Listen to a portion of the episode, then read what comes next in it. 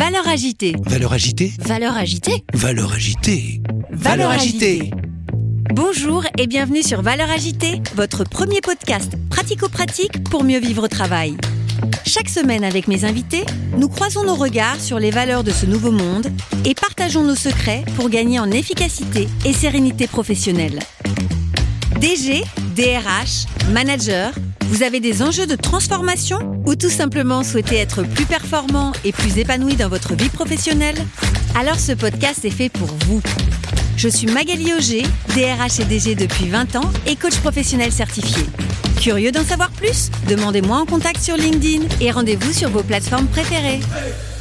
J'exploite mes défauts, euh, j'ai peu de qualité. euh, alors j'ai une chance toujours de d'avoir des collaborateurs meilleurs que moi, c'est évident, c'est évident, j'en suis conscient. hein.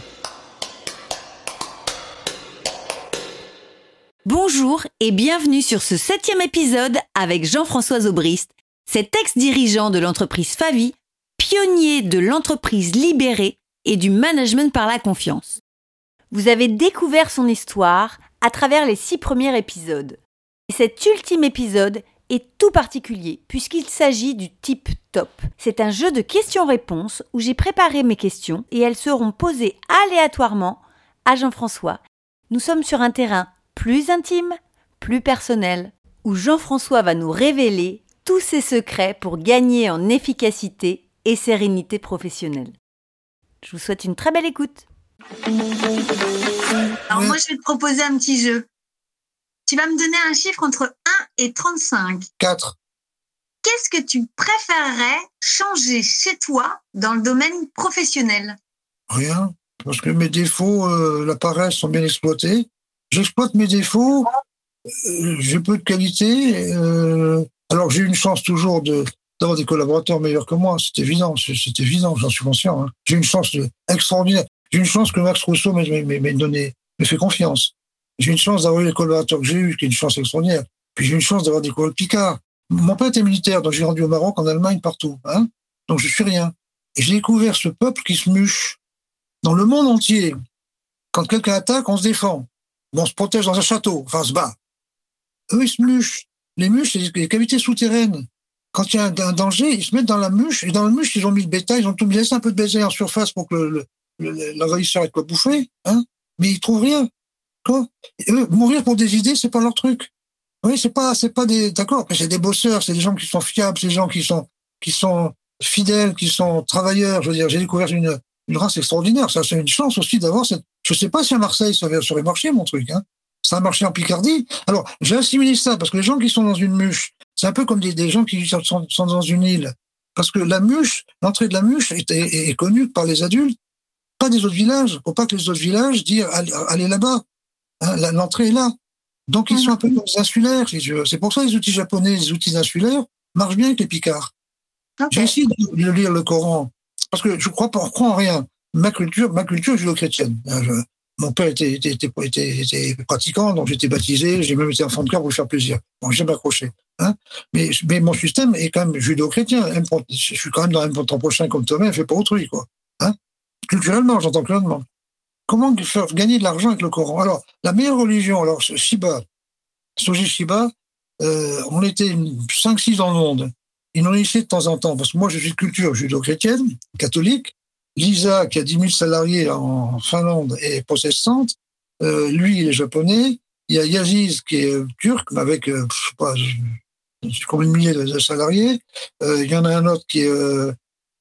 Enfin, bref. Et à chacun, il nous disait... on de temps en temps, tous les deux ans, ils nous réunissaient quelque part, puis on philosophait. Et puis un jour, il dit, quelle est la meilleure religion pour faire de l'argent? Et moi, je lui dis, nous les catholiques, euh, aime ton prochain comme toi-même, ne fais pas vendre plus cher que ce que j'ai acheté, c'est pas aimer mon prochain comme moi-même quand même. Donc on laisse ça aux juifs.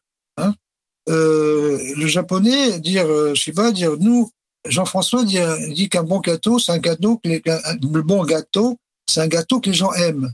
Pour nous, ça veut rien dire. Un bon gâteau, c'est 30 grammes aussi au, kilo. Yazi, je me demande, dire, ben nous, halal, tout prévu. Donc, quelqu'un qui est pas terrible, l'Indien, oui, c'est Kapoor, l'Indien. L'Indien dit, nous, c'est pire, parce que quelqu'un qui est pas bien aujourd'hui, c'est qu'il paye les, péchés qu'il a fait dans le passé. Donc, on a du mal à le faire, sortir de ce truc-là. Et euh, Lisa, la, la, la protestante, de dire, ben nous, On a les élus. Dieu a des élus. Si j'ai réussi, je suis élu. Si je gagne beaucoup d'argent, c'est que je suis élu. Donc, dans notre culture, plus je gagne d'argent, plus je suis élu, plus je suis reconnu par Dieu. Donc, c'est pour ça que euh, Bill Gates dit make money, ouais, c'est ça, make money, have fun, prenez du plaisir à faire de l'argent. Mais c'est make money d'abord. Hein. Et donc, la meilleure religion pour faire de, le, pour faire de, l'argent, c'est le, c'est le protestant. Par contre, nous, on est la meilleure religion pour dans le subjectif et l'affectif. Et le management auquel je crois, on est dans le subjectif et l'affectif. On ne travaille pas pour gagner 10, 15, 20 millions. On travaille pour rester en village, pour nos enfants. Tu vois on travaille pour l'amour du client, subjectif affectif. Hein? Parce que c'est au nom du subjectif et de l'affectif qu'on fait la guerre. Hitler a pas dit on va en Pologne. Le peuple allemand mérite un espace vital, Lebensraum. L'espace vital, ça veut rien dire, ça veut tout dire. C'est subjectif et affectif. L'espace vital, ça veut rien dire. Or, l'entreprise, c'est pas subjectif et l'affectif. Pas subjectif et l'affectif, ça veut dire que c'est s'abaisser au niveau de l'autre. La structure ne veut pas s'abaisser. OK. Une dernière question, pareil, entre 1 et 35 Je sais rien, moi, 12. 12. Quel est ton plus grand rêve? Ben écoute, je vais faire un aveu. Avec ma femme, on a toujours la même philosophie. Le superflu est indispensable, l'indispensable est superflu. Quand une machine lavait tombe en panne, j'ai des trésors de précaution que tu ne peux pas imaginer pour pas changer la machine. Par contre, se payer un, voyage autour du monde de trois semaines en avion, on sait faire. Donc, moi, tous mes rêves, je les satisfais. Alors, j'ai eu des petits rêves de rien du tout. Me construire un avion en bois de, Castorama, c'est un petit, et puis voler avec mon avion. Aller jusqu'en Corse c'est qu'un avion, je me suis construit. Tous mes rêves. Alors, il s'avère que, comme je gagnais beaucoup d'argent pour l'entreprise, mon patron m'a toujours très bien payé. Donc, j'ai une bonne retraite. Hein Mais je fais pas de placement. Je ne joue pas avec l'argent, moi. Hein. Je fais pas de placement, rien du tout. Hein. hein donc, j'ai pas de rêve parce que moi, entre le rêve et, la réalité, j'ai eu les moyens. Enfin, j'ai jamais rêvé non plus d'avoir un yacht. Mais toi, la moto, c'est une passion. J'ai mis moto, mais j'ai mis moto pourquoi? Parce que je n'ai pas rendu mes motos au fur et à mesure que je les achetais. Puis mes rêves assez simples maintenant. J'approche de 80 ans. Et pour moi, c'est un peu un traumatisme. J'ai 79 ans là, en janvier. Euh, 80 ans, non, non euh, octagénaire, ouais. Tant que je peux voler, que je peux m'attarder, puis je peux courir un petit peu, je marcher, marcher. Euh, alors j'ai un petit pendulaire, j'ai eu d'autogire, j'ai eu tout un tas de trucs pour voler. Tu sais, j'ai fait des, j'ai fait tout le tour de l'Angleterre en vol. Enfin, j'ai beaucoup volé. on a fait le monde entier en moto avec ma petite femme. On a fait le Rajasthan, le Pérou, l'Afrique du Sud. Ça, tu peux pas imaginer. On part toujours en vacances. Hein. Tant que je peux, tant que je peux. Mon rêve, c'est que pouvoir durer le plus longtemps possible pour continuer à voler un petit peu. Bon, je ferai plus des grands voyages, hein, mais euh, ne serait-ce qu'aller voler pour dire bonjour au, au phoques en baissant, quoi, tu vois. Euh, tant que je pourrais voler, que je pourrais m'attarder, c'est voilà, mon rêve, c'est que ça dure, quoi. Ok, c'est déjà très bien. Pour, moi, la, mort fait partie de la vie. Donc, très honnêtement, j'ai pas peur de la mort. Hein. Parce que ça fait partie de la vie. Et puis, à un moment, il faut que ça s'arrête. Hein. Et je suis parfaitement conscient qu'après, il n'y a rien en plus, tu vois.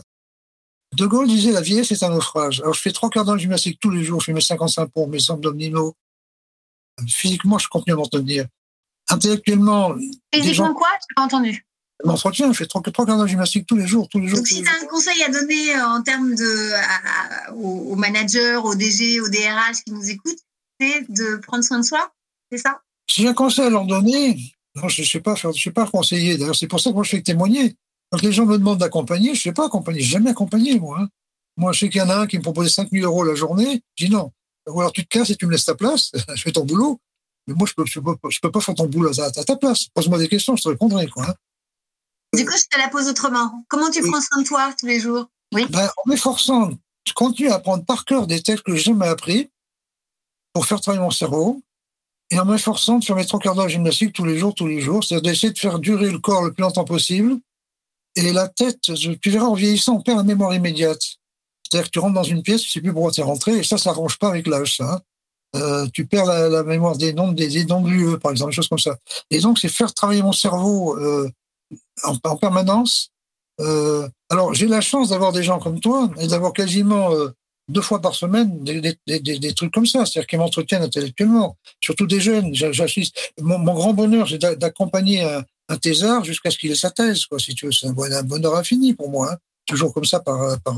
Alors, il y a aussi une chose que j'ai découverte grâce au, à la Covid, c'est les, les, téléconférences. Avant, j'en avais jamais fait. Maintenant, j'en fais, pouf, à plein de téléconférences. Donc, ça permet. Donc, si tu veux, j'ai cette chance-là d'avoir euh, d'avoir un, réseau qui, qui m'entretient. C'est paradoxal à dire. Hein. Et puis, euh, puis voilà, quoi. Puis j'ai la chance d'avoir une fille fabuleuse qui marche bien. Tu sais, si tu savais le nombre de parents qui ont été embêtés avec leurs enfants, alors que nos, filles ont marché remarquablement bien toutes les deux de leur vie, ou avec leurs petits-enfants, nous, on a ce bonheur-là aussi, d'avoir des petits-enfants brillants, et des, des enfants, des petits-enfants brillants, c'est un bonheur infini, ça. Et euh, pour euh, finir, euh, deux petites questions. Est-ce que tu as une actu spécifique te concernant à nous communiquer? Si on a envie de te voir, t'entendre, tu nous conseilles quoi? Tu me passes un mail et puis c'est tout. Et peut-être faire la publicité de ton livre? Si tu veux, mais enfin, tu sais, c'est pas ce que ça rapporte les livres. Hein. C'est pas non, puis attends, non, si tu veux, oui, bien sûr. Mais non, mais si tu veux, ce livre-là, c'est pour ça que j'ai fait très, très court, parce que euh, les gens lisent de moins en moins long. J'essaie de résumer en 200 pages les 1500 pages de mes quatre premiers bouquins. J'essaie d'aller à l'essentiel dans ce bouquin-là. Donc bon, si ça peut, ça peut aider certaines personnes, bon, je suis très heureux. Hein. Oui, je me doute que c'est pas pour l'argent que tu l'as fait. Non. Une euh, toute dernière question. Pour un prochain épisode de Valeurs agitées, qui est-ce que tu me conseilles de contacter et quelles questions tu auras envie que je lui pose? Alors, Jean-Michel Keguiner. Jean-Michel Keguiner, on s'est rencontrés parce qu'à un moment donné, il y a un ministre de l'Industrie qui était l'ancien patron d'Arcelor. Et ce ministre de l'Industrie avait dit faites vous rencontrer quelques patrons atypiques pour voir ce qu'on peut en faire. Et on s'est rencontrés, j'ai découvert Jean-Michel Keguiner. Parce que c'est moi qui m'a posé la loi. On s'était retrouvés à, à 5, à 4 que je connaissais déjà par ailleurs, c'est Jean-Michel Guiguiner. Et j'avais dit, chacun va raconter sa vie, une journée, hein, puisqu'on était cinq, ça fera cinq journées, puis après on en discutera sur le, ce qu'on peut faire de, du pays. Et Jean-Michel Guiguiner, euh, très jeune, a eu un problème de santé assez important, son épouse aussi, et il s'est dit, ma vocation, c'est de, euh, de redonner la dignité de la vie par le travail à des handicapés. Et il a eu jusqu'à 900 salariés, fournisseur de premier, du premier rang de l'automobile. Je sais pas si tu vois ce que c'est, toi. Que mhm. des gens. Parce que euh, moi, je suis quelqu'un d'altruiste. Je suis profondément convaincu. Euh, mon, entreprise, l'entreprise libérée, le, nom est porteur. Mais moi, c'est l'entreprise altruiste ou l'entreprise du, du, bon sens. Mais en fait, euh, la finalité, c'était le fric. Non, ça n'a pas été ma finalité. Mais la finalité s'est révélée avec le fric. Hein, ce qui retiennent les gens, si tu veux, c'est que c'est une machine à faire du fric. Parce que pas du pas. À moitié des actions du travail le cas de l'absentéisme, pas de syndicat, qui est comme une forme d'harmonie sociale quand même. Hein.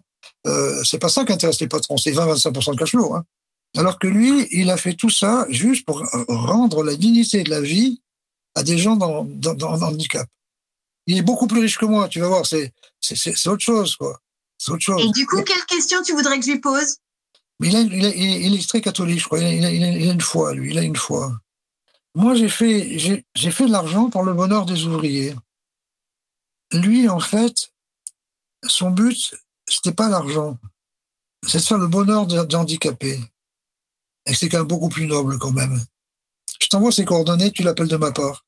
En mhm. disant, Jean-François, là, Est-ce qu'il y a une question que tu n'as jamais osé lui poser ou, euh, voilà ah Non, Jean-Michel, si tu veux, il y a très longtemps que je l'ai, euh, moi je l'ai recommandé à plein de personnes pour te poser des questions comme ça. Euh, il y a très longtemps que pas eu, j'ai pas eu de contact avec Jean-Michel. Euh, non, j'ai pas de questions à lui poser. Ça peut être juste comment ça va, hein, ça marche aussi. Hein. Juste comment ça va, tu peux, tu peux lui demander. Hein. C'est ainsi que s'achève notre septième épisode et notre série avec Jean-François. J'espère que vous avez apprécié de découvrir ce personnage haut en couleur qui n'a pas sa langue dans sa poche. J'espère que vous avez capté plein de trucs et astuces pour être plus efficace et plus serein au travail et pour développer vos capacités à manager par la confiance. Je vous donne rendez-vous tout de suite avec un nouvel invité sur Valeur Agitée. À tout de suite.